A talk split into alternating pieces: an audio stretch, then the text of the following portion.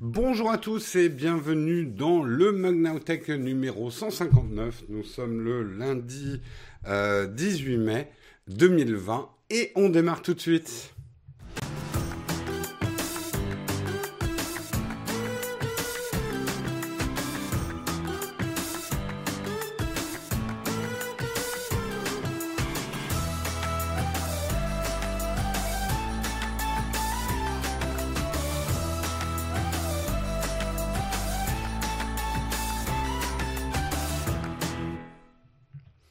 Bonjour à tous, j'espère que vous allez bien, que votre week-end s'est bien passé. Hein. C'était le premier, non, le deuxième week-end déconfiné, je ne sais plus. Euh, j'espère que vous en avez bien profité et que vous avez la forme ce matin. Eh ben, je vous propose qu'on démarre tout de suite avec le Kawa, les news tech du jour, et c'est maintenant.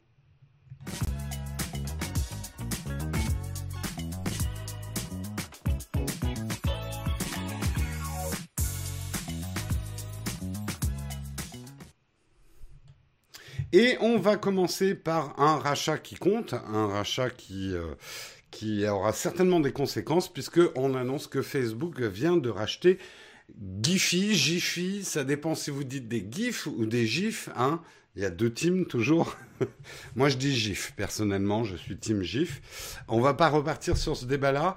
Euh, est, effectivement le plus gros euh, site web qui rassemble. Vous l'avez probablement déjà utilisé si vous utilisez des GIFs dans votre correspondance. Eh ben, Facebook a mis la main dessus. Alors, ça pose un certain nombre d'interrogations, effectivement. Mais déjà, au niveau du deal, on parle de 400 millions de dollars, hein, plutôt un bon rachat. C'est pas confirmé ni d'un côté ni de l'autre. Euh, le, VP d'Instagram euh, rassure tout le monde et dit Jiffy restera ouvert à toutes les applications tierces. Bon, ça, c'est ce qu'il dit aujourd'hui, mais ça risque d'être un problème demain. On verra effectivement comment le groupe Facebook va gérer ce rachat. Est-ce que les autres applications pourront toujours taper dedans? Moi, je sais que personnellement, j'utilise beaucoup Jiffy, notamment avec iMessage hein, d'Apple, mais on a également Twitter, Pinterest, qui sont des gros utilisateurs euh, de la base de données de, de. Après, 50% du trafic et de l'utilisation de Jiffy est faite aujourd'hui au travers de Facebook et d'Instagram. Euh, donc euh, c'était, on va dire, un rachat logique. Là où ça peut peut-être prêter un petit peu euh, où le bas blesse, on va dire, c'est que effectivement Facebook est, sous le coup d'investigation, comme la plupart des grands groupes social médias américains, de loi antitrust. Peut-être que ça va pas vraiment plaire cette histoire de mettre la main sur quelque chose de comme Jiffy qui était vraiment utilisé par tout le monde. Donc, est-ce que c'est une bonne, une mauvaise nouvelle? Bah, je pense que au niveau des actionnaires de Jiffy, c'est une bonne nouvelle. Au niveau des utilisateurs, à voir à voir effectivement. Est-ce que Jiffy euh, va rester euh, euh, Tout le monde est parti sur Jiffy des idées de génie.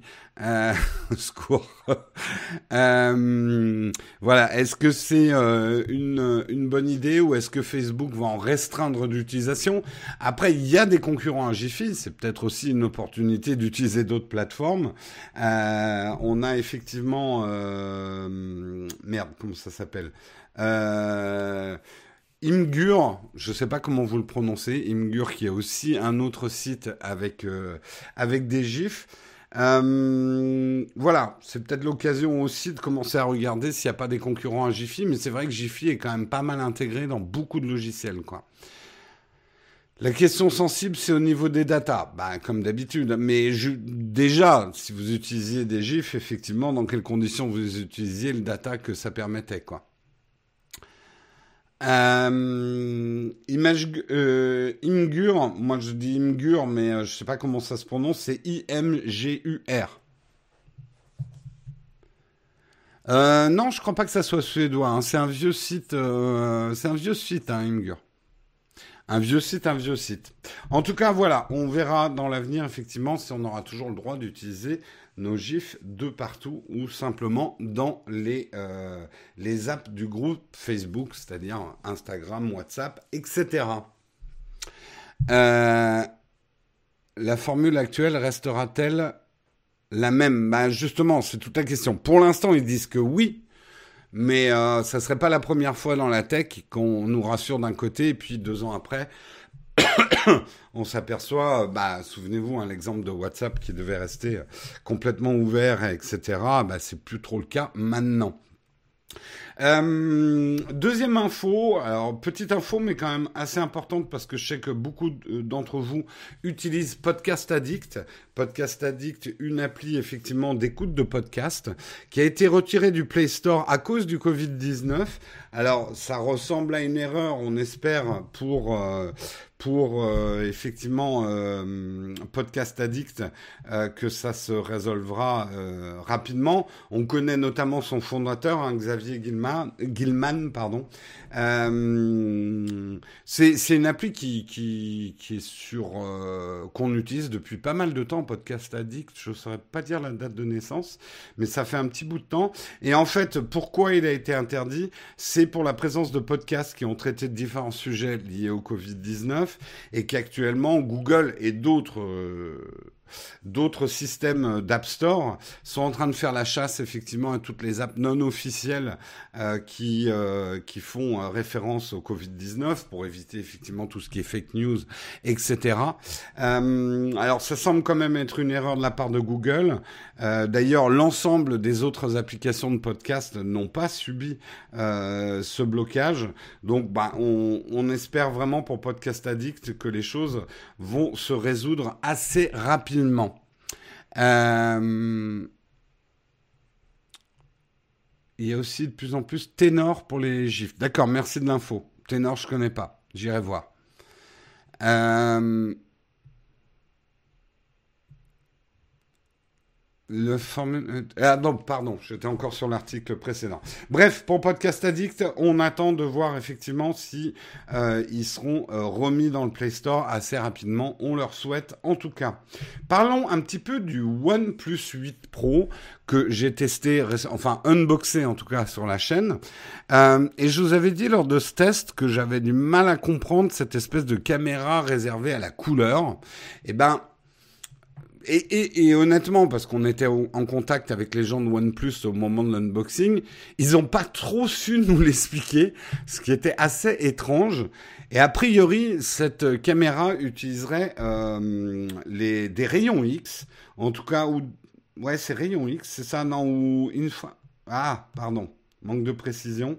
Ça serait plutôt, oui, non, pardon, infrarouge, pas rayon X. C'est le titre qui m'a mis, euh, c'est le titre de la vidéo euh, de d'Unbox euh, Therapy, qui a fait une vidéo sur ce sujet, qui met X-Ray Vision dans son titre, hein, parce que c'est plus parlant qu'Infrared Vision.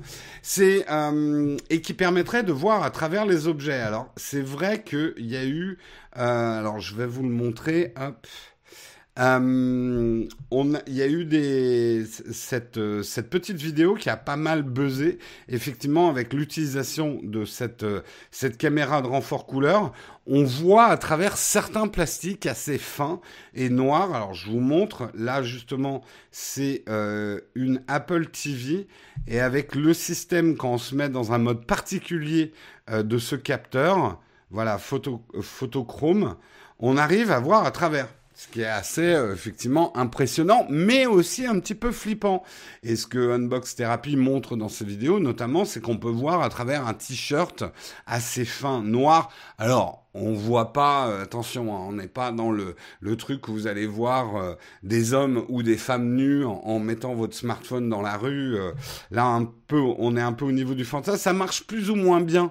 D'ailleurs, les, les journalistes de The Verge ont fait des tests. Ils ont dit, bon, ça marche très bien sur certains objets. Euh, il y en a d'autres, ça marche quand même vachement moins bien. Ça dépend complètement. Euh, ça, ça dépend complètement effectivement euh, de, de comment c'est fait et comment l'objet est fait, de l'épaisseur du plastique, etc. Alors Euh, le, système marche effectivement avec euh, de l'infrarouge hein, et non pas des rayons X. Hein. Désolé Gilles de te contredire, puisque certains ont montré effectivement qu'avec les caméras infrarouges euh, d'un iPhone, avec le, le True Depth Camera, qui ont aussi cet effet X-ray, Euh, et donc avec l'infrarouge, ils sont arrivés aussi, je vous le montre là, à voir à travers une, euh, une Apple TV. Donc c'est avec la caméra frontale et son système infrarouge et, euh, et on arrive à voir à travers. Alors c'est pas la première fois en fait que ça arrive euh, ce, ce, type de choses. On s'en souvient peut-être pas, mais euh, Sony avait déjà eu un bad buzz avec un camcorder qui avait aussi un système infrarouge qui permettait de voir à travers certains vêtements très fins et euh, et, euh, et à travers certains plastiques dans les années 90. Euh, ils avaient même dû, euh, je crois, la retirer de la vente parce que ça avait fait un, petit bad buzz. Donc dans le cas de OnePlus, bah on va voir. Pour l'instant, alors je vous montre la, la vignette de la couverture de de d'Unbox Therapy. On voit hein, quand même la boîte qu'il a sous le t-shirt mais euh, on, on voit pas grand chose d'autre. Hein. Euh, c'est pas non plus, euh, voilà, c'est pas la, la, caméra qui déshabille non plus euh, complètement. Donc, je pense pas. Bon, après, il y en a qui doivent là s'évertuer en ce moment à essayer de faire des photos qui feraient le bad buzz, où on voit un bout de téton ou un bout de truc comme ça, euh, pour pour euh, peut-être effectivement euh, créer le buzz autour de ça. Donc les gens de OnePlus, alors c'est une fonction qu'ils peuvent désactiver, mais si la fonction, il y a de l'infrarouge, il y aura toujours des petits malins pour faire une app pour l'exploiter. Euh, c'est vrai que c'était très mystérieux cette caméra qu'ils avaient mis, enfin ce, ce couple capteur caméra euh, optique euh, qu'ils ont mis OnePlus. Moi je m'étais vraiment interrogé sur l'utilité du, du truc. Est-ce que ceci est une utilité En tout cas, c'est un usage rigolo, à voir si c'est un usage dangereux à long terme? Je doute légèrement de la pertinence de la news. Alors la news, c'est The Verge. Verge, c'est quand même, il y en a d'autres hein, qui, ont, qui ont fait le relais de cette news. Ça serait que Unbox Therapy, je serais d'accord. Ça serait probablement à prendre avec des pincettes parce qu'il est un peu spécialiste de trouver euh, des, des scandales. Hein, euh, le, le smartphone qui se pliait, etc. C'est Unbox Therapy. Bon, après, c'est son, on va dire que c'est son, c'est son angle éditorial de sa chaîne. Euh, là, le fait que justement The Verge ait euh, poussé un petit peu l'investigation et ils disent hein, d'ailleurs ça marche sur certains objets, ça marche pas sur tout. Il faut du plastique très fin et dans le cas par exemple d'un t-shirt, il faut vraiment un t-shirt très très fin, euh, noir et très très fin. Euh... En fait, l'Apple TV est, euh, est fabriqué avec un mauvais plastique transparent. Manifestement, ouais. Manifestement, manifestement. On verra. Pour l'instant, il n'y a pas de réaction euh, de la part de OnePlus euh, sur l'utilisation effectivement de leur filtre, de leur euh, capteur euh, filtre couleur. Euh, il y a des choses à voir sur l'Apple TV. Ah là là, Matt, je te retrouve bien lundi matin. Euh, on continue, on continue et on va parler effectivement. Vous avez peut-être entendu parler du euh, piratage euh, du cabinet d'avocats GSM Law. Et pourquoi c'est un piratage qui est un petit peu touchy? Il en est, hein, tous les piratages sont touchy, mais c'est parce que c'est le cabinet d'avocats de euh, la plupart des grandes grandes stars d'Hollywood chanteurs. Ils sont, euh, ils ont effectivement les contrats de Lady Gaga, Madonna, Elton John. Alors Donald Trump, l'info est, à confirmer. Euh, il n'est pas client, non, a priori, il n'est pas client de GSM Law, mais vous verrez euh, pourquoi on en parle.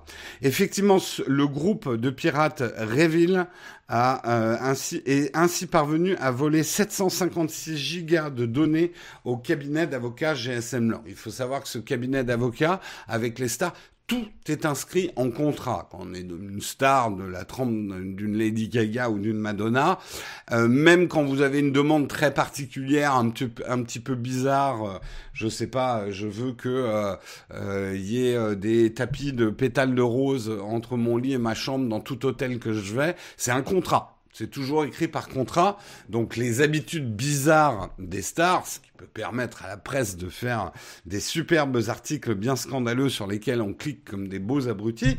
Euh, toutes les choses que vous ne saviez pas sur Lady Gaga, les pratiques étranges de Lady Gaga qui risquent de vous surprendre. Hein Avouez, on clique dessus. On a tort de le faire, mais on clique dessus.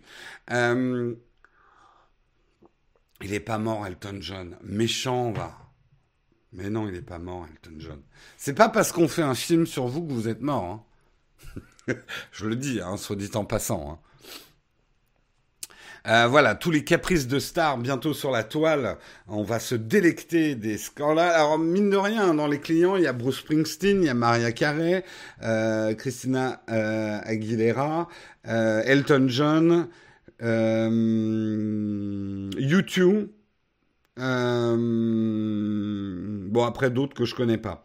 Et même les pirates ont menacé euh, le président américain Donald Trump, qui n'est pourtant pas client de la société GSM Law, euh, mais ils ont dit, Monsieur Trump, si vous voulez rester président, frappez ses avocats où ça fait mal, sinon vous pouvez oublier vos ambitions. Quant à vos électeurs, nous pouvons vous assurer qu'après cette publication, ils ne, voudront plus de vous comme président. Alors, est-ce qu'ils ont des infos sur Donald Trump? On ne le sait pas. Ils réclament quand même 42 millions de dollars, euh, les pirates. Et euh, au, tout début, ils ont demandé deux fois moins, mais comme le cabinet n'a absolument pas répondu à leur première demande de rançon, eh ben ils en font une deuxième. Et cette fois, c'est 42 millions de dollars. Et ils ont même diffusé sur le darknet euh, les détails d'un compte de Lady Gaga, donc a priori les ont ces données-là, euh, à voir si euh, le cabinet va négocier avec eux ou pas pour euh, conserver. Ça, ça, doit gueuler, ça doit gueuler fort du côté des stars parce que les stars ont, pas envie qu'on révèle leurs petits secrets, quoi. Des sex tapes, non, je pense pas. Là, ça va être. En fait, les. Ce qui a été volé, c'est des contrats en fait, c'est des documents. Mais il y a des contrats, effectivement, très particuliers, bien évidemment, euh, qui sont passés entre euh, des stars et, euh, et différentes sociétés. Et, et puis il y a les montants aussi de ces contrats. On se délectera effectivement des millions de dollars qui sont passés entre telle marque de produits de soins et Lady Gaga ou ce genre de choses, quoi. J'espère que Bono suit tes préceptes sur les chevaliers blancs. C'est clair, il y a ça aussi. Hein, euh, il y a peut-être des trucs un peu shady dans ces contrats. Euh, donc, euh, à voir, à voir. Ou de l'optimisation fiscale, tout à fait. Il y, a, tous les contrats financiers de ces stars. Donc, à défaut, sortir de moquer d'eux, on pourra le faire sur les réseaux sociaux. Oui, bon après, euh, le, le, le truc c'est que à mon avis la presse paparazzi est au sens large parce que je je je vais pas me faire aimer en disant ça, mais toute la presse actuellement se délecte d'articles à clic en fait. Et là, il y a un potentiel d'articles à clic avec ces bad buzz. Euh, ça fera vivre la presse pendant deux ans, hein. Euh, ça c'est clair. Hein. Hâte de voir ça dans un épisode de South Park. Tout à fait, tout à fait. Bref, donc euh, les stars tremblent. Et nous, on aime bien ça. Faire tomber les stars de leur piédestal. Euh, c'est fou de ne pas avoir bien sécurisé leur système. C'est clair. C'est clair que là où ça doit gueuler aujourd'hui, euh, c'est que les stars doivent dire mais comment comment vous êtes fait voler 756 gigas de données quoi? Vous les aviez protégés par quoi? Un mot de passe, un 2 3 4 password ou un, ou un truc comme ça quoi. Euh, non, mais effectivement, Donald Trump, ils ont peut-être pas des trucs directement, mais ils ont peut-être des trucs indirectement. Et puis, s'il y a eu des contrats entre des stars et Donald Trump, c'est du bien croustillant tout ça. C'est du bien croustillant. Donc, euh, donc, à voir ce que ça donne. Une autre news dont je voulais vous parler, parce que je suis très hypé et pourtant, je n'ai pas de vélo électrique, j'ai pas franchement l'intention d'en acheter, mais celui-là me donnerait bien. On apprend que le groupe Seb, vous les connaissez hein, pour l'électroménager, va fabriquer des vélos électriques haut de gamme, euh, imaginés par Marc Simoncini euh, puisque effectivement le spécialiste tricolore du petit électroménager va produire des vélos connectés conçus par, conçus par Angel, une nouvelle start-up de l'entrepreneur Marc Simoncini, pardon, euh, qui est euh, accessoirement le, le, fondateur du site de rencontre mythique, si vous ne le connaissez pas. Euh, ils vont devenir d'ailleurs actionnaires minoritaires de cette jeune pousse et euh, ils vont assembler les vélos en France. Je vais en parler un petit peu. alors en fait, pour pourquoi il y a autant de hype autour des vélos électriques On vous en a parlé. Les intentions d'achat, notamment en France, mais un peu à travers le monde, font que le vélo électrique est probablement un des produits les plus convoités à l'achat euh, actuellement. Les gens, avec cette crise du coronavirus, veulent changer d'habitude. Beaucoup de gens, et moi c'est marrant, hein, j'entends beaucoup de gens autour de moi parler d'achat de vélos électriques, donc je me dis c'est pas du pipeau cette histoire. Euh, les, euh, les carnets de commandes se remplissent et même cette start-up avait prévu initialement de sortir une première série parce que pour l'instant ce vélo n'est pas encore produit, hein, il est en euh, il est en, en précommande. Ils avaient prévu un objectif initial de 1500 pièces, ils en prévoient 10 000 actuellement, donc ils ont besoin de renforts industriels, d'où l'idée de s'associer avec le groupe Seb. Alors j'aimerais vous le montrer parce que moi franchement je le trouve super beau ce vélo. Euh, je vais voir si je peux grossir un petit peu. Euh, c'est un, je trouve, des designs de vélo les plus réussis. J'aurais aimé un peu votre votre avis. Il est, très simple, mais il a euh, il a effectivement un design assez réussi. Je vais essayer de vous amener sur le, site internet d'Angel. Vous allez vous allez voir un, petit peu un petit peu mieux. Hop. Alors attendez, j'ouvre mon navigateur et on va aller chez Angel. Yep.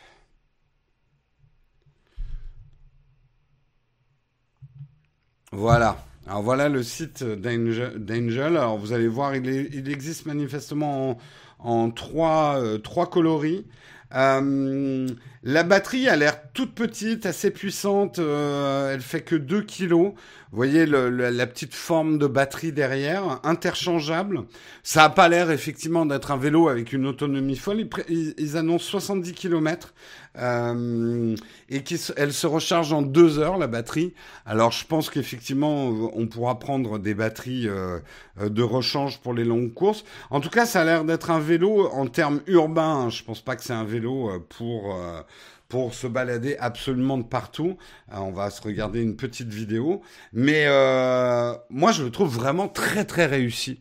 Euh, au niveau du design. Alors il y a des, alors ça sera un vélo quand même haut de gamme. Hein. Il est à plus de 2000 euros. Euh, c'est, euh, ça va taper plutôt dans le haut de gamme. On sait aujourd'hui qu'il va y avoir effectivement pas mal d'aides financières à l'acquisition de vélos électriques. Euh, donc ça peut être effectivement assez intéressant. Euh, je sais hein, après qu'il y a d'autres marques qui font des vélos, 2700 euros annoncés effectivement. Donc c'est pas, c'est un achat assez conséquent.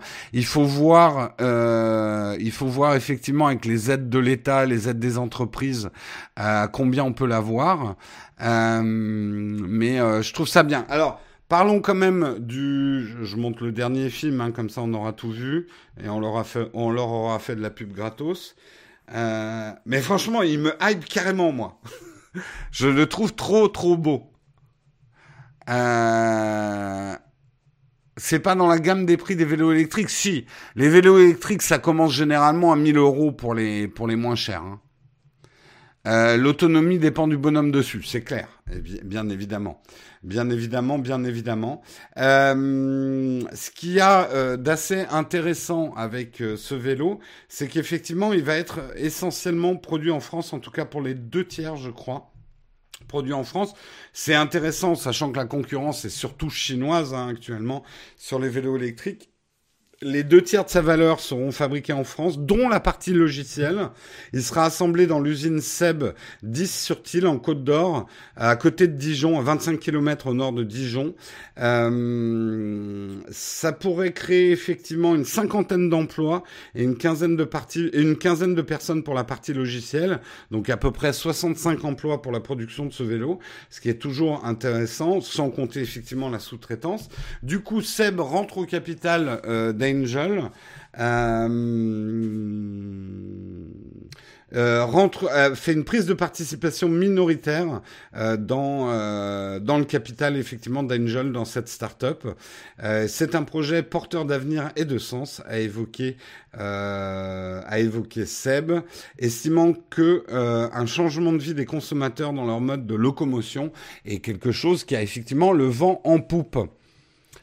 La partie électronique est faite dans le Tarn, dans l'entreprise Sinselec. Merci de cette info, Louis Armand. Le moins cher chez Decathlon, c'est 500-600 euros, d'accord, de vélo électrique. Euh, c'est moi où la batterie fait penser à l'US Voyager. Il y a un peu de ça, mais je trouve que la batterie est, bien parce que elle a un petit truc de design. Elle fait deux ailes d'ange, ça donne du sens, je dirais, à la marque. Euh, mais euh, ouais, c'est intéressant comme design, je trouve. Ah, un VTT électrique, alors c'est encore plus cher. T'as raison, hein, Laetitia. Les VTT électriques, c'est très très cher. Après, ce que disent beaucoup de gens qui ont acheté des vélos électriques, il faut voir cet investissement comme l'achat d'un scooter en fait, euh, pas forcément comme un vélo. Euh, c'est voyez, plus un moyen de locomotion, en tout cas avec un moteur euh, assisté. Effectivement, on perd une partie des bienfaits du vélo en termes d'exercice. C'est pas incompatible. Hein. Beaucoup de gens ont des vélos normaux plus un vélo électrique, et c'est plus effectivement pour remplacer un scooter.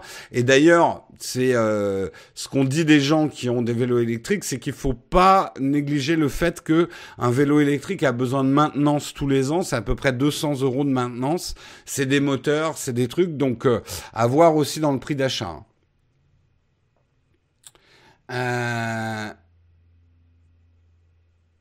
c'est ce qui me semble entendre dire en effet que les trucs d'entrée de gamme Decathlon, c'est pas foufou comme idée d'achat. Pour moi, j'ai essayé qu'une fois. hein, le vélo électrique, c'est un vélo électrique de location. Je pense qu'effectivement, c'est typiquement le genre d'achat. Euh, J'irai pas dans les premiers prix. Euh, parce que entre effectivement la partie logicielle, la partie mécanique moteur, la partie électrique, euh, c'est pas un simple vélo avec une dynamo qui fait tourner le moteur. Hein. Euh, je, et je pense, euh, après, il peut y avoir des premiers prix extrêmement compétitifs, mais les premiers prix, ça doit pas être de la très très grande qualité. Il y a des trucs tout cons, mais la résistance, c'est quand même un moteur électrique et tout ça. La résistance à l'humidité, à la boue et ce genre de choses est hyper importante dans ce type de vélo. Mm.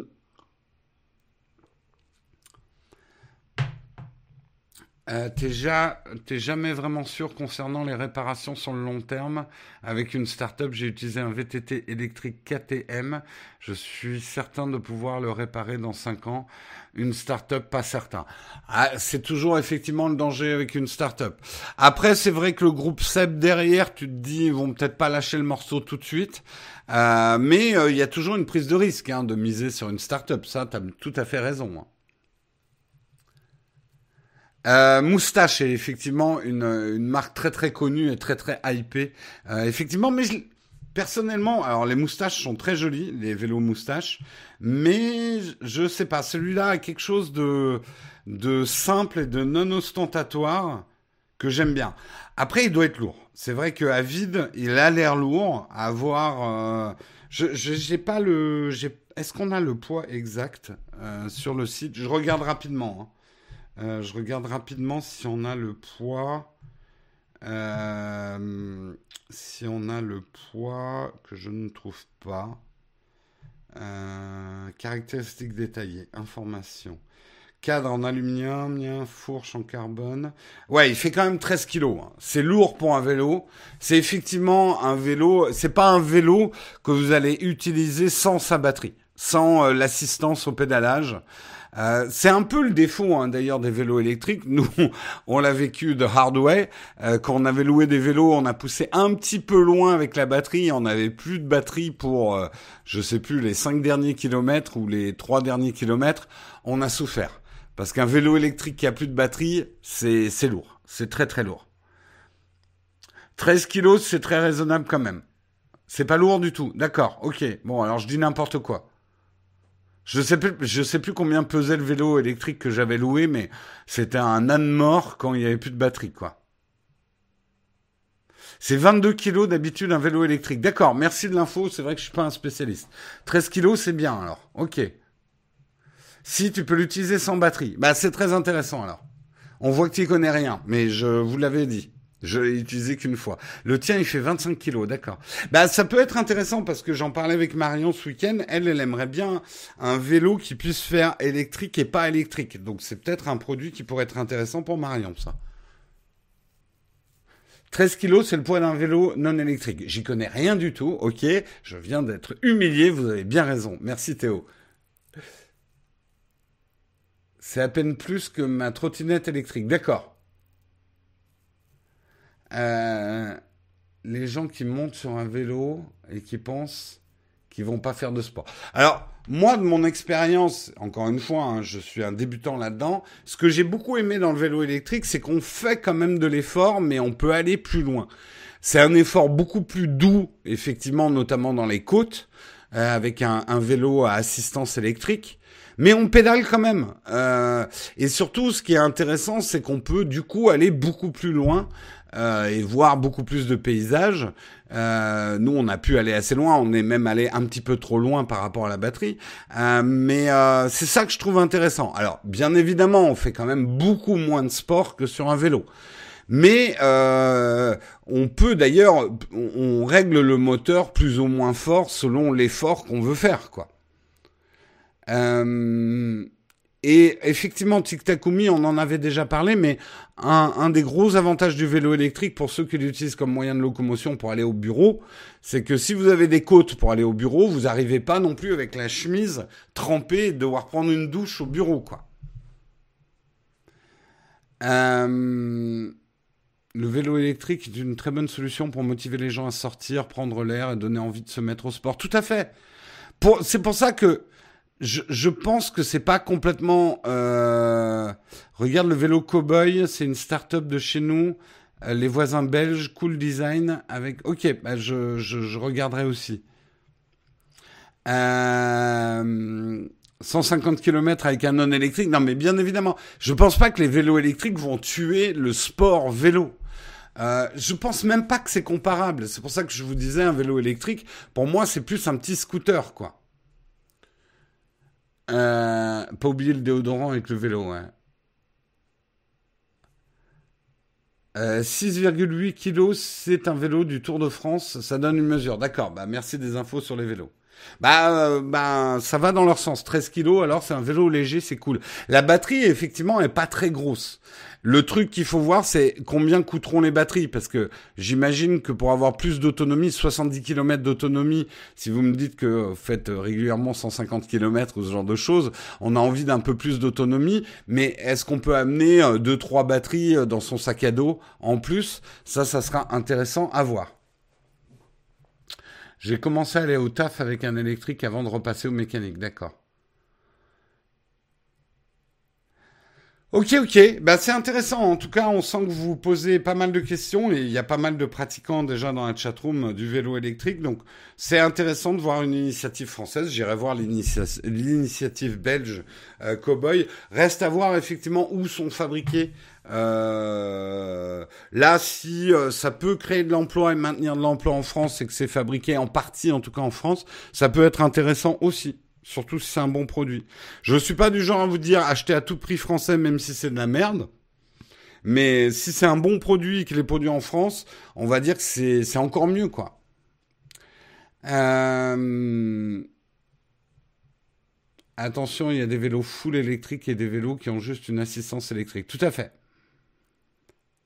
Allez, on continue, on continue. Et d'ailleurs, c'est le dernier article.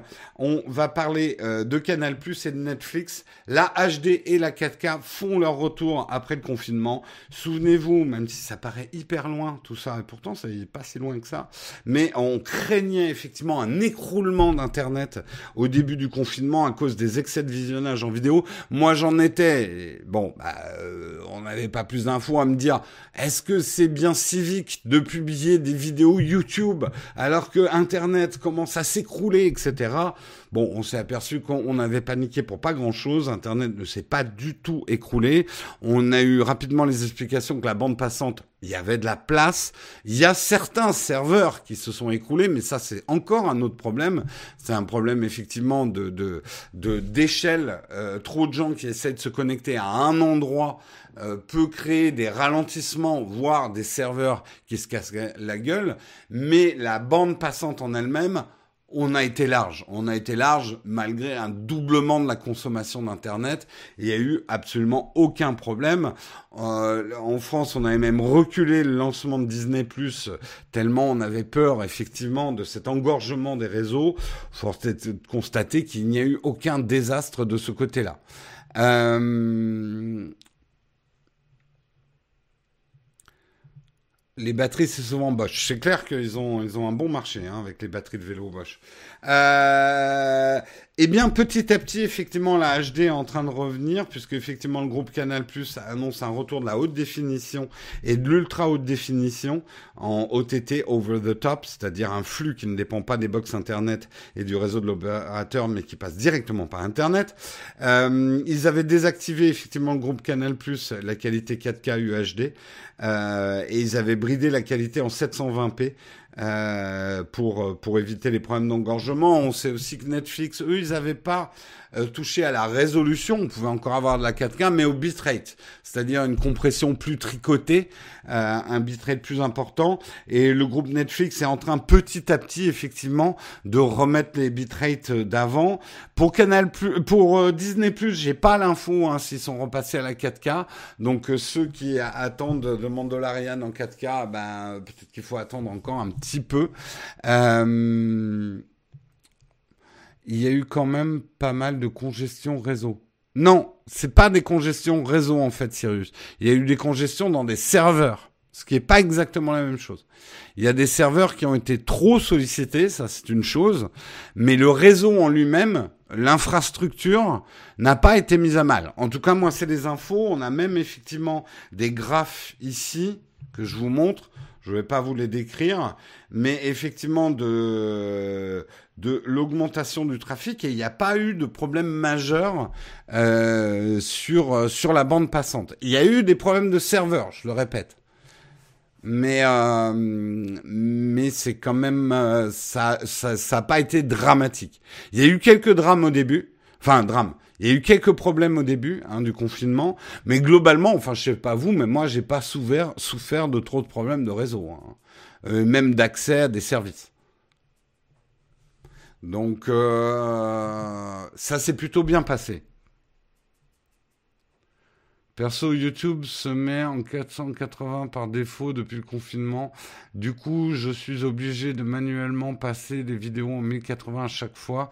Non, non, bah Thibaut, t'es pas le seul touché. C'est effectivement une des mesures qu'avait pris YouTube et à mon avis qui vont changer? Alors, bien sûr, on va se poser le débat écologique.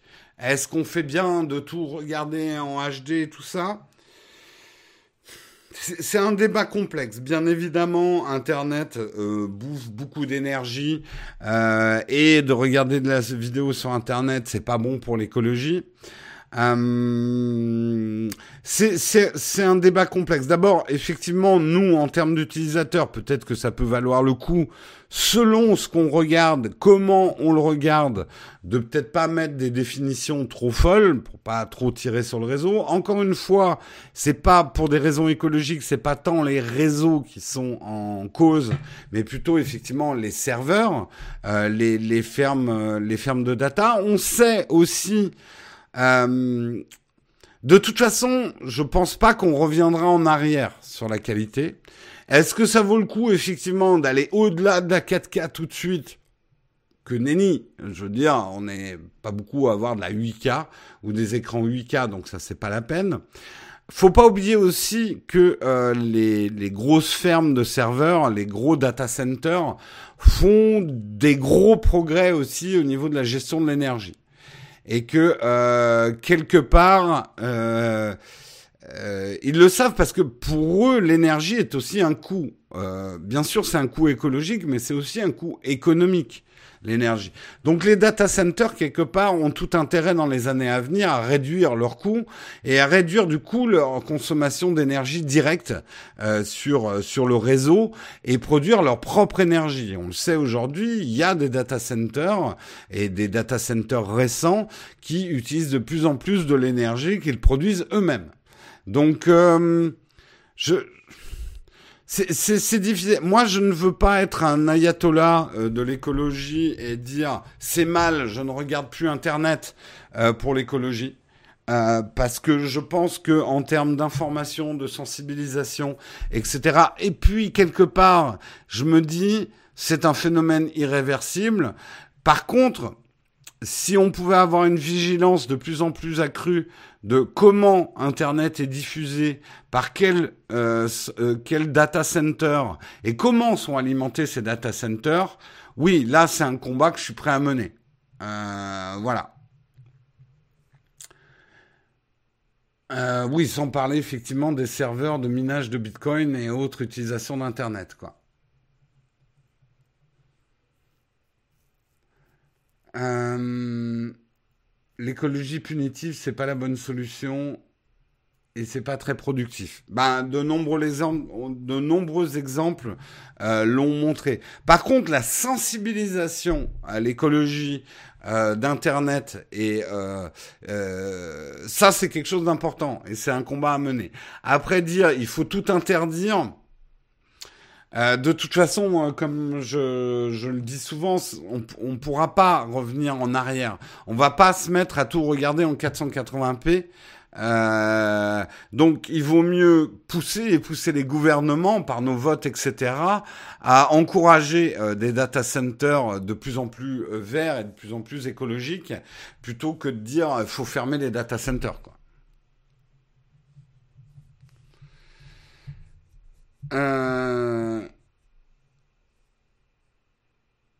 Oui, supprimer les vidéos qui n'ont pas fait de vue en 7 ans, par exemple.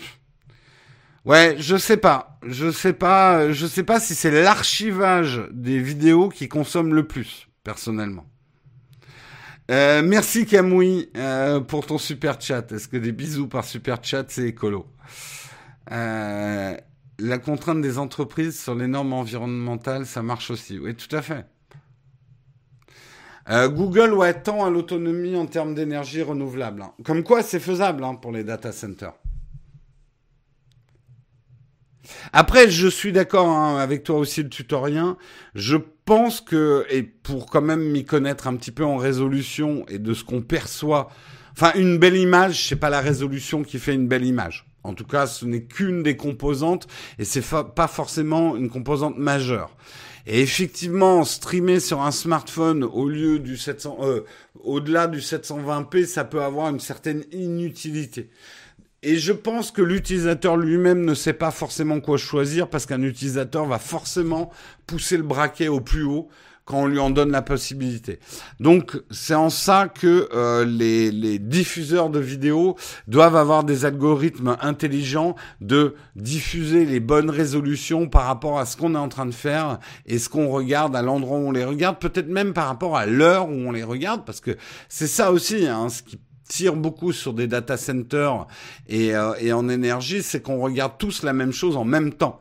Euh, ça, ça peut être effectivement un danger.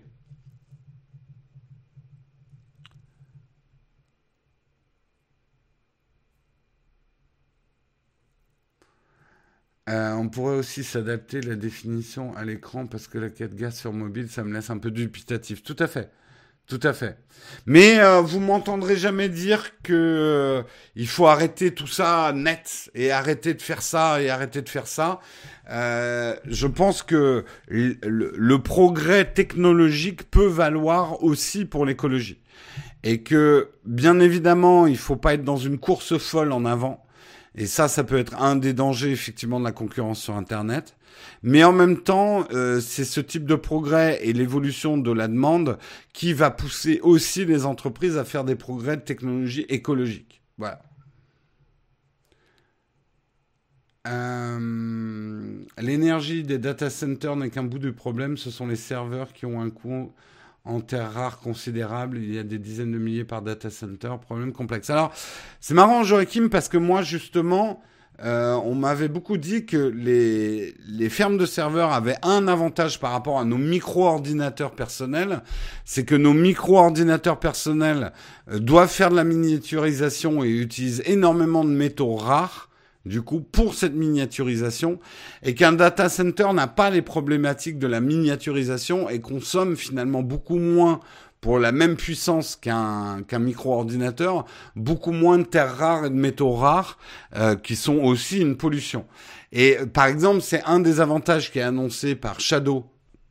Je vais faire un joli parallèle avec notre sponsor, c'est que par rapport à votre ordinateur de gamer où il y a vraiment une miniaturisation des composants pour un seul utilisateur unique euh, pour avoir euh, voilà une tour ou un ordinateur relativement petit.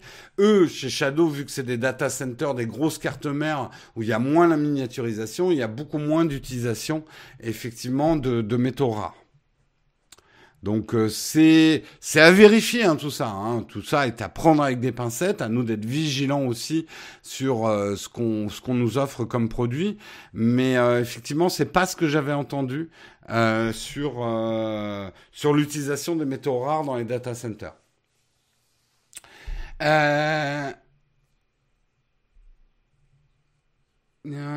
Terres rares dans les serveurs. Non, pour info, les terres rares n'ont rien de rare. Oui, enfin c'est un terme. Bref, tout ça, transition, puisque c'était le dernier article, c'est la transition parfaite pour parler effectivement de notre sponsor. Notre sponsor, c'est Shadow, avec le Shadow PC. Si vous voulez d'ailleurs voir un petit peu les performances du Shadow PC, je vous conseille de nous suivre sur notre nouvelle chaîne Twitch, hein, qui s'appelle Nowtech QG. Normalement, si tout se passe bien, ce soir, je devrais faire du Star Commander. Vous savez que Star Commander euh, prend pas mal de ressources. J'ai un Shadow Infinite, ça vous donnera un petit peu une idée de comment ça tourne, même si je suis bien, bien évidemment, je baisse les résolutions, etc., pour pouvoir les streamer sur Twitch. Vous verrez comment, effectivement, ça tourne. Euh, j'ai dit quoi? Star Citizen? J'ai dit autre chose. Star Commander. Je, ferai toujours la confusion. Star Citizen ce soir. Je sais pas à quelle heure exacte, euh, mais ça devrait être ce soir euh, avec Nicolas. On devrait vous refaire une petite démo euh, de Star Citizen sur notre chaîne Twitch, donc Nowtech QG. Et si vous le voulez, vous pouvez aussi gagner un mois gratuit de Shadow PC. Euh, et pour ça, c'est très simple, il suffit de les suivre sur Twitter, Shadow underscore euh, France et de composer un tweet dans lequel vous nous expliquez pourquoi vous voudriez essayer effectivement un Shadow PC pendant un mois pour utiliser un logiciel ou un jeu en particulier. N'oubliez pas dans ce tweet de mettre deux hashtags, c'est hyper important.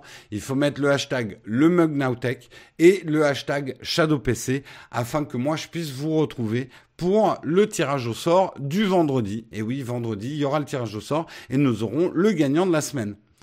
Euh, oui, euh, Star Citizen sera aussi monté, euh, Olek. Euh, Berthe dans la guerre des étoiles, tout à fait. D'ailleurs, je le dis, s'il y en a qui écoutent ce matin, qui ont suivi les dernières aventures de Berthe, et là c'est vraiment un message privé entre vous et moi, j'ai trouvé le moyen de rajeunir Berthe. Non, parce qu'on avait un gros problème. Berthe était trop vieille pour des épousailles. Elle avait 35 ans, rendez-vous compte, au Moyen Âge. Elle ne pouvait plus chercher Marie euh, eh bien, j'ai trouvé le moyen de la rajeunir à 22 ans. voilà, donc prochain euh, tweet, euh, prochain stream de Berthe, on devrait pouvoir la marier. Voilà.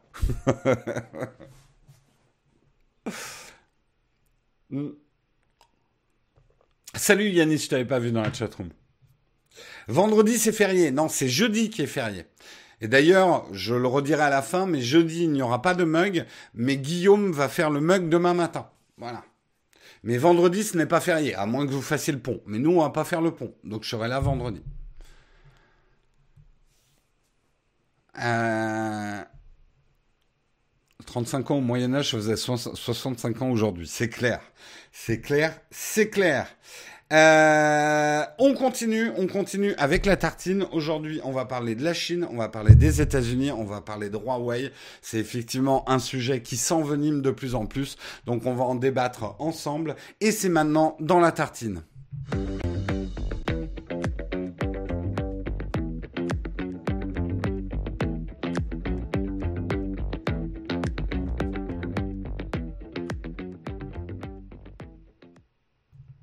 Effectivement, comme je vous l'annonçais, les choses s'enveniment dans ce dossier. Euh, vous avez probablement suivi les news. Euh, la Chine et les États-Unis, plus rien ne va. Euh, les États-Unis ont annoncé des nouvelles mesures qui risquent de perturber fortement la production chez Huawei, notamment effectivement de puces maintenant. Euh, on le sait aujourd'hui, hein, la hache de guerre est vraiment déterrée. Euh, l'épidémie de coronavirus a mis de l'huile sur le feu, euh, puisque les États-Unis... Alors, attention dans ce type de dossier, à ne pas tomber... Comment on dit l'anti-chinois, l'antisinoïsme? Je suis pas très sûr de mon mot. L'anti-américanisme ou de l'anti-sinoïsme. Je crois que c'est anti-sinoïsme, mais à vérifier. Je suis pas de l'anti-chinois. On a vite fait dans ce type de dossier d'être, euh, de vouloir entre guillemets choisir un camp, les méchants États-Unis, les gentils chinois. Attention, euh, tout est nuance de gris. Euh, dans ce dossier. Je pense que euh, la, la Chine et le gouvernement chinois, pour moi, c'est loin d'être des anges. Il ne faut pas résumer les États-Unis à Donald Trump non plus. Euh, donc il faut faire très attention effectivement à pas tomber dans l'anti-américanisme ou l'antisénoïsme primaire euh, de, dans, ce, dans ce genre de dossier. Pour moi, il y a des torts d'un côté et de l'autre. Il y a de la mauvaise foi d'un côté et de l'autre. Euh, donc euh, c'est pas évident hein, ce type de dossier. Et oui, on a vite fait de tomber dans le... Moi, j'entends énormément d'anti-américanisme primaire. C'est pire que l'après-guerre, là, en ce moment, en France. Euh, mais on peut ne pas aimer Trump et euh, aimer les Américains. Hein. Les Américains ne sont pas Trump. Euh, alors c'est sûr que quand vous voyez ce que fait Trump et que vous vous regardez derrière le, le, documentaire de Netflix, le Tiger King, vous dites mais putain ils sont trop cons ces Américains, ils sont tous pareils je peux vous garantir que euh, on peut faire la même chose avec la France. Hein. Euh, les avis politiques qui partent tout seuls, oui, ça, risque de partir dans la chatroom. Euh... Bref, tout ça pour dire, les choses s'enveniment. Des mesures annoncées effectivement euh, par euh, par euh, l'administration Trump euh, vont empêcher Huawei de fabriquer ses puces électroniques dernier cri dans les meilleures usines du monde aux États-Unis hein, de, de microprocesseurs. Alors, là, c'est encore plus grave pour Huawei de ne pas pouvoir mettre Google dans leur smartphone. Ça veut dire qu'ils pourront même plus produire leurs puces. Donc là, euh, c'est une deuxième balle dans la tête, euh, mais cette fois une balle dans la... c'est une deuxième balle dans Huawei, mais cette fois c'est une balle dans la tête euh, que qu'agitent les États-Unis. Du coup, le ministère des Affaires étrangères chinois a répondu avec un avec des paroles assez martiales en disant le gouvernement chinois défendra fermement les droits et les intérêts légitimes des entreprises chinoises. Euh, et nous accusons l'administration Trump de, détruire les chaînes mondiales de fabrication, d'approvisionnement et de valeur. Selon quoi ils n'ont pas complètement tort. Et là, pour moi, il y a vraiment... Je ne sais pas si on peut parler d'abus de pouvoir, je ne suis pas un avocat international, mais... Euh, et, le risque pour les États-Unis est énorme, parce qu'il ne faut pas oublier que les chaînes de production passent par la Chine aussi. Et si le gouvernement chinois commence vraiment à, réagir euh, et à dire ok, on peut plus produire nos puces chez vous, eh ben nous on les fabriquera plus vos puces. Euh, ou on fabriquera plus vos smartphones. Apple c'est fini. Apple ils se démerdent, ils vont fabriquer ailleurs. Alors bien sûr, Apple continue, euh, commence à fabriquer maintenant en Inde et au Vietnam et dans d'autres pays. Il commence à y avoir. C'est un jeu dangereux pour la Chine parce qu'ils savent aussi que euh, la fabrication euh, est en train de, de s'exporter vers d'autres pays qui sont en train de perdre des marchés, mais ils ont quand même euh, du, du, un pouvoir et un levier aujourd'hui, c'est que si la Chine arrête brutalement de produire pour l'Occident, on sera dans la grosse merde, ça c'est clair. Euh... Ils se tiennent tous les deux par la barbichette, parce que là aussi, c'est naïf de croire que c'est la Chine qui tient les États-Unis par les couilles avec l'endettement, etc. Les États-Unis ont quand même beaucoup de pouvoir sur la Chine aussi. Hein. Euh, bien sûr que le marché chinois est un marché interne énorme, mais se passer des États-Unis et donc quelque part du reste du monde, c'est absolument pas évident. Et on le voit bien avec Huawei, justement. Euh, la Chine est l'usine du monde, mais euh, le monde, euh, c'est les consommateurs aussi. la Chine, sur certains produits, peut se, peut se contenter de son marché intérieur, mais sur d'autres produits, non. Et tout le monde peut se faire beaucoup de mal dans cette histoire. Si effectivement on commence à fermer nos chaînes de production, à faire du protectionnisme économique et de l'anti-mondialisation, alors je sais, je vais avoir plein de gens qui me disent mais la mondialisation c'est le mal, Jérôme. Euh, je suis beaucoup plus réservé. Je suis pas encore, je suis pas non plus un ayatollah euh, de euh, l'anti-mondialisation. La mondialisation, il y a des excès, mais je pense aussi qu'il y a des progrès. moi, c'est ma lecture de l'économie. Elle m'est personnelle. Je comprends tout à fait que certains d'entre vous ne soient pas du tout d'accord avec moi, mais j'ai le droit d'être d'accord avec moi-même. Voilà. Qu'est-ce que vous voulez que je vous dise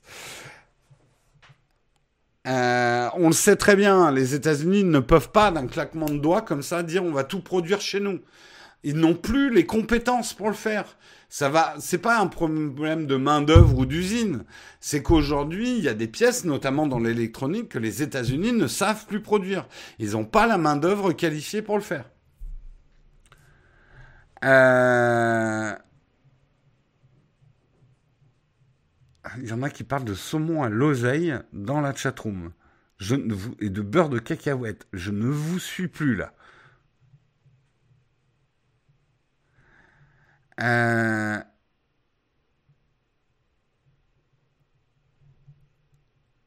bah, disons, là, là, on rentre dans des débats économiques et je prends un peu vos avis.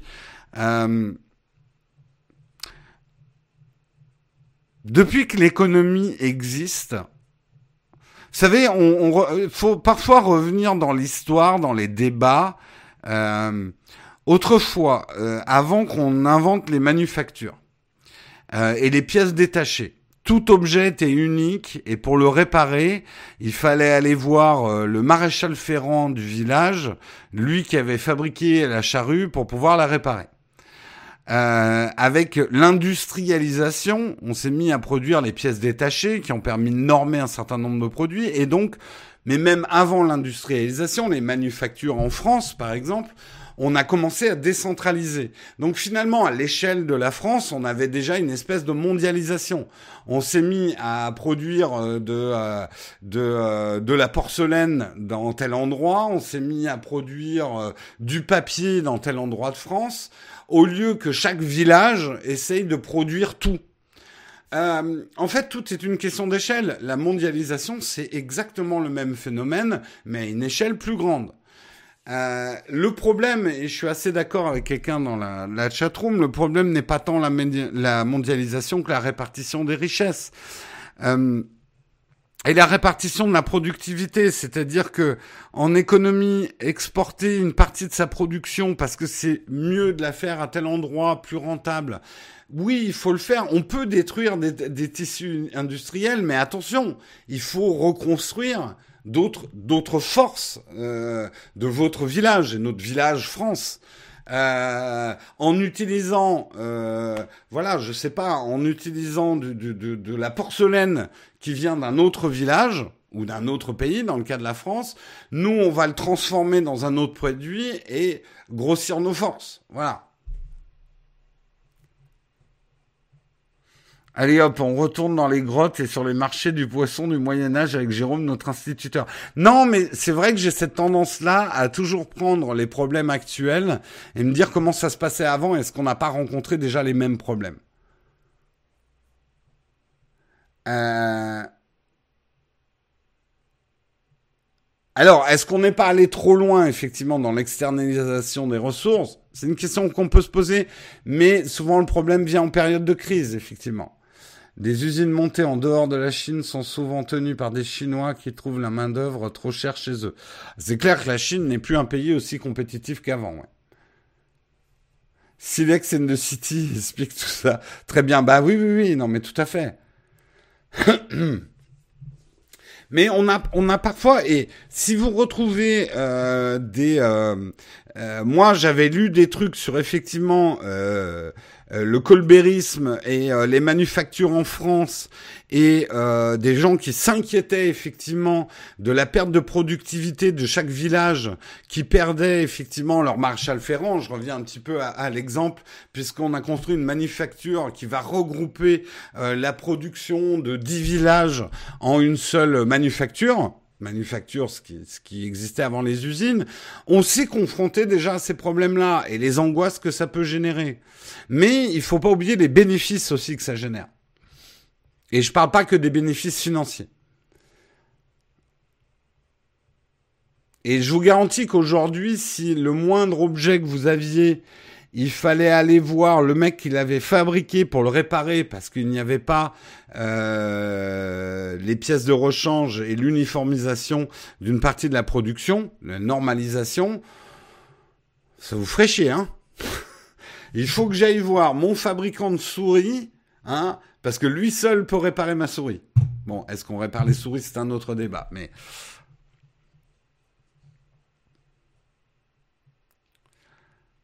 Malheureusement, les gouvernements ont la mémoire courte. Le principe de l'école, laisser faire, laisser passer, ouais. Ça serait bien, quelque part, on aurait le plus durable. Euh, le colbérisme a mené à la révolution. Oula, oula, oula, oula. Alors là, un, on n'est pas des historiens. Euh, il y a beaucoup de choses qui ont mené à la révolution. Hein. Il y a beaucoup de choses. Et la révolution n'a pas eu du mauvais, hein, d'ailleurs. Hein. On pourrait dire aussi que la révolution a aidé la révolution industrielle en France hein, aussi. Ne serait-ce que par euh, euh, l'impossibilité de transmettre la fortune à l'aîné, euh, ça a permis aussi le montage des industries en France. Hein. Tu viens de décrire le SAV d'Apple. Ouais, oui, bien, oui. Alors évidemment, oui, on peut le dire. Euh, Apple, qui à son époque s'est mis à produire des pièces uniques qui marchaient que chez Apple, c'était un, un espèce de retour en arrière. Euh... La défaite des guerres de sept ans, la dette pour libérer nos Américains a mené à la révolution. Alors là, là, je m'avancerai pas sur le territoire des historiens. Il y a beaucoup d'hypothèses de comment on est arrivé à la révolution. Il faut pas oublier qu'on n'a pas été la première révolution au monde. Hein. Euh, on a tendance à, nous faire les cocorico, genre la révolution française. On était les premiers à décapiter notre roi. Que la Révolution américaine a eu lieu avant la Révolution française, et puis bien avant ça, les premiers à avoir décapité leur roi, eh bien c'est les Anglais, ne l'oublions pas. Alors c'était peut-être pas les premiers, mais euh, il y, a eu d'autres décapitages de rois. Mais euh, voilà, attention à pas avoir une lecture non plus de l'histoire franco-française. Cromwell, effectivement, c'est effectivement une, un, progrès euh, social euh, par rapport au féodalisme euh, qui a eu lieu aux États-Unis bien avant la France. Mais bon, je dis probablement beaucoup de conneries. Les vrais historiens doivent être en train de s'arracher les cheveux. On dit beaucoup de conneries. Mais au moins, on s'y intéresse. Le point positif de la situation actuelle, c'est qu'on peut espérer que nous allons réfléchir un peu plus avant de passer à la caisse et acheter tout ça. Ça, je suis complètement d'accord avec toi, Rano. Euh, et on disait ça sur les vélos. Attention, je suis pas en train de dire qu'il faut pas reconstruire un tissu industriel en France et bien réfléchir à ce qui est produit en France et ce qu'on produit à l'étranger. Mais est-ce qu'on est prêt justement, nous consommateurs, à payer un petit peu plus cher pour des produits et ne plus être des consommateurs aveuglés uniquement par les bas prix? Il y a une grosse évangélisation des consommateurs à faire. J'aime pas le terme évangélisation, mais euh, voilà. Aujourd'hui, les consommateurs vont vous dire, je suis anti-mondialisation, mais quand tu leur dis, bah, euh, ce produit-là, il vaut quand même 200 euros plus cher, euh, ça hurle, ça hurle. Donc euh, là-dessus, est-ce que nous consommateurs, on va devenir, euh, est-ce qu'on va sortir de la consommation passive et aveuglée par le plus bas prix pour passer à une consommation euh, plus active, avec justement peut-être la volonté de vouloir garder des produits plus longtemps. Euh, moi, je suis tout à fait prêt à faire comme je le fais avec les vêtements.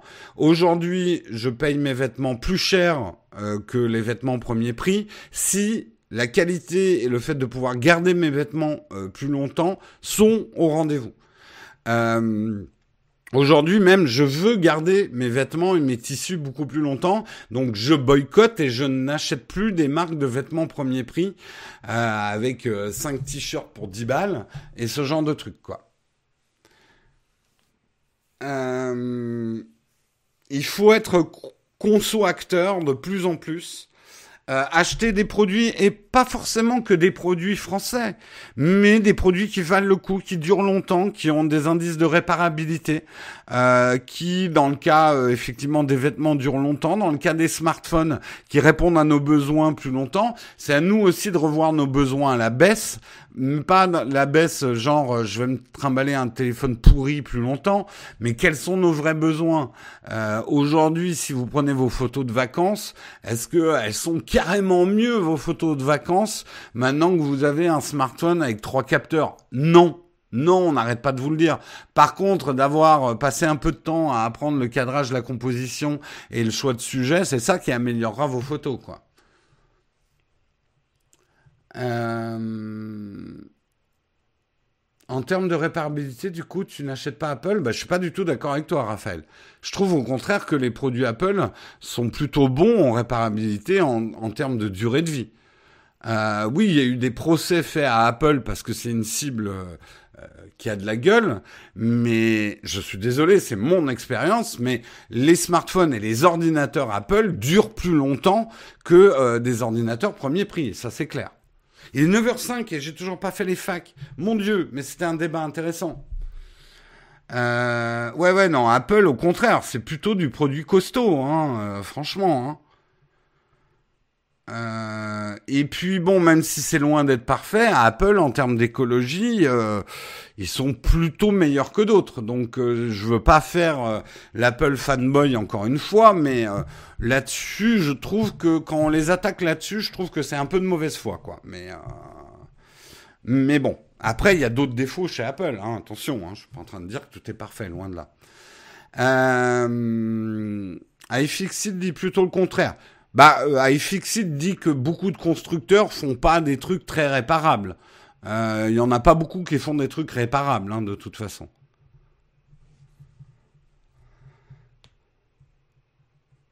Je pense que c'était du troll, on n'attaque pas Apple là-dessus. Oh, il y en a pas mal hein, qui attaquent euh, Apple là-dessus. Hein. Il y avait eu un procès tout ça. Bon, c'est pas tout ça. Oui, les AirPods ne sont pas réparables. Je suis tout à fait d'accord. Il y a des produits qui ne sont pas réparables. Après, euh, est-ce qu'on est prêt à se... Parce que pour faire des AirPods qui seraient réparables, l'objet serait deux fois plus gros. Donc, est-ce qu'on est prêt à faire des gros écouteurs? Parce que les casques audio n'ont jamais été réparables. Ça a toujours été sous-décollé, les, casques audio, euh, les écouteurs audio, même quand ils étaient filaires.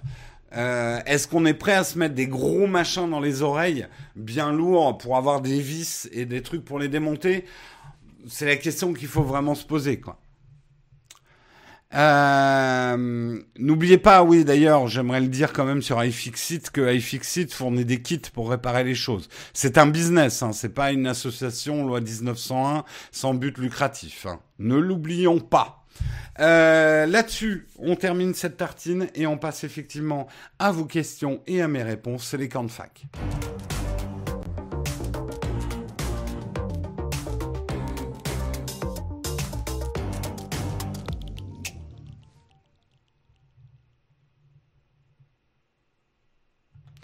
Et c'est le moment effectivement où vous pouvez me poser des questions. C'était un débat intéressant. Hein. On a complètement euh, viré le débat, mais c'est le propre d'une tartine, c'est que ça glisse.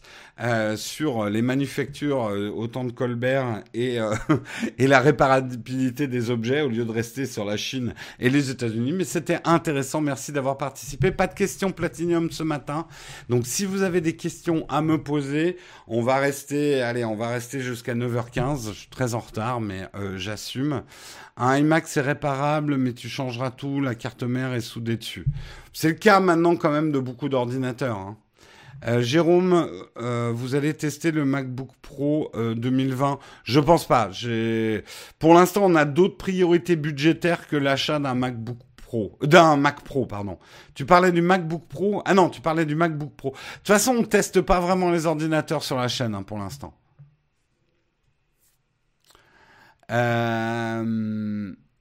Est-ce que Samuel t'a offert des réveils pour te rappeler l'heure? Il a tout essayé, Samuel, mais c'est impossible. Euh, on n'en a pas parlé de Ubisoft qui attaque en justice Apple Google. Non, j'ai pas retenu l'article. Effectivement, il y avait ça ce matin, mais je pouvais pas parler de tout ce matin. Je pouvais pas parler de tout. Mais effectivement, Ubisoft, je trouve que Ubisoft, ils sont un tout petit peu gonflés d'attaquer en justice Apple Google parce que quand on regarde dans le catalogue Ubisoft, en termes de pompage de concepts et de jeux vidéo, bref. À quand la deuxième partie pour faire ces vidéos YouTube? Quand ça sera tourné, c'est pas le cas. Enfin, quand ça sera tourné, monté. Salut Jérôme, à quand une prochaine vidéo sur Nowtech? Euh, Le plus rapidement possible, j'ai pris beaucoup de retard euh, sur les vidéos, mais elles vont revenir. Voilà. Je, je vous donne pas de date parce que euh, bref. Euh, a priori, j'ai un peu abandonné l'idée de tester le XT4. Ça fait longtemps qu'il est sorti. On verra. Euh, Jérôme, penses-tu que ta petite pique sur l'achat de Steven l'a poussé à faire sa dernière vidéo? J'ai fait une pique? Au contraire, non, au contraire, je trouve ça cool. Je crois, euh, moi, je j'ai pas fini des, enfin, je les ai même pas regardé les vidéos de Steven, mais on m'a dit qu'elles étaient très bien. J'ai pas l'impression d'avoir fait un pic. Alors, quand il était dans la chatroom, euh, je, lui ai fait un pic parce qu'on est comme ça avec Steven, on stack Euh, salut Guillaume. Jérôme, je trouve que votre qualité de vidéo et même des lives sont incroyables. Eh bien, tu peux y croire. Bah, merci, merci. On fait des efforts pour avoir des belles images, que ça soit en live ou, euh, euh, en vidéo. Mais du coup, on est un peu plus lent que les autres. Euh, tiens, j'ai oublié de vous dire avec Guillaume, il faut que je joue avec lui l'horaire. Mais a priori sur Twitch aujourd'hui, non seulement il va y avoir du Star Citizen ce soir, mais on risque de faire les dernières photos du confinement euh, Nowtech Coffee à un moment. Je sais pas quand, dans la journée, on va vous surprendre. Ça se passera sur Twitch donc notre chaîne Twitch euh, NowTechQG. Euh, J'informerai en avance sur les réseaux sociaux, mais on devrait avec euh, Guillaume critiquer vos dernières photos avant de, clore, on va dire, ce concours où personne n'a gagné et tout le monde a gagné.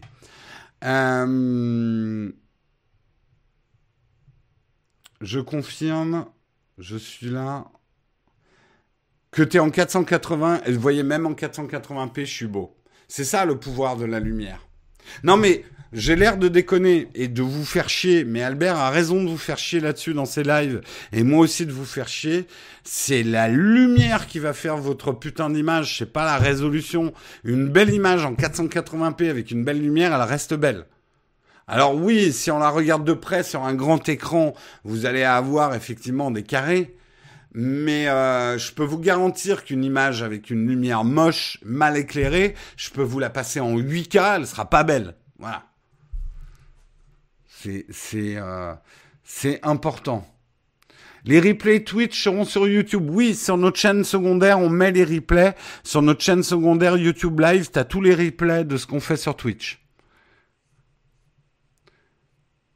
Mais quid de la lumière intérieure? Tu vois, là, tout est en lumière intérieure. Hein. C'est de la lumière maîtrisée, c'est des, euh, projecteurs, quoi.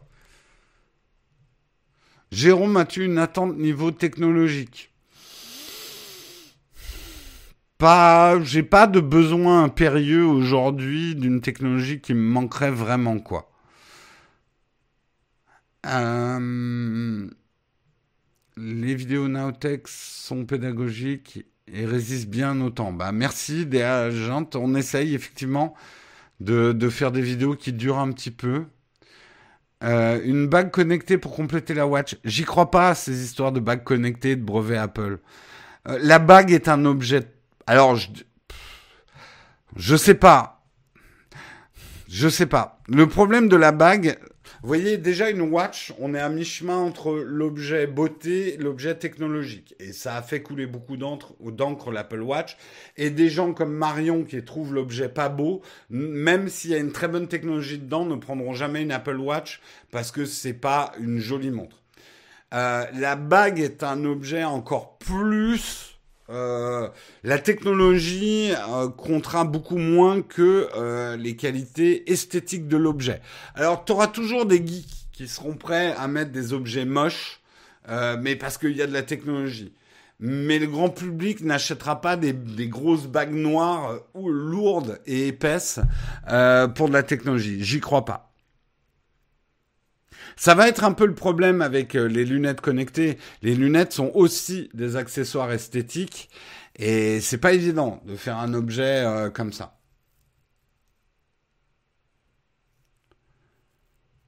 Les lunettes Apple pour 2022, tu y crois? 2022, ouais, certaines rumeurs parlent de 2020, ça j'y crois beaucoup moins.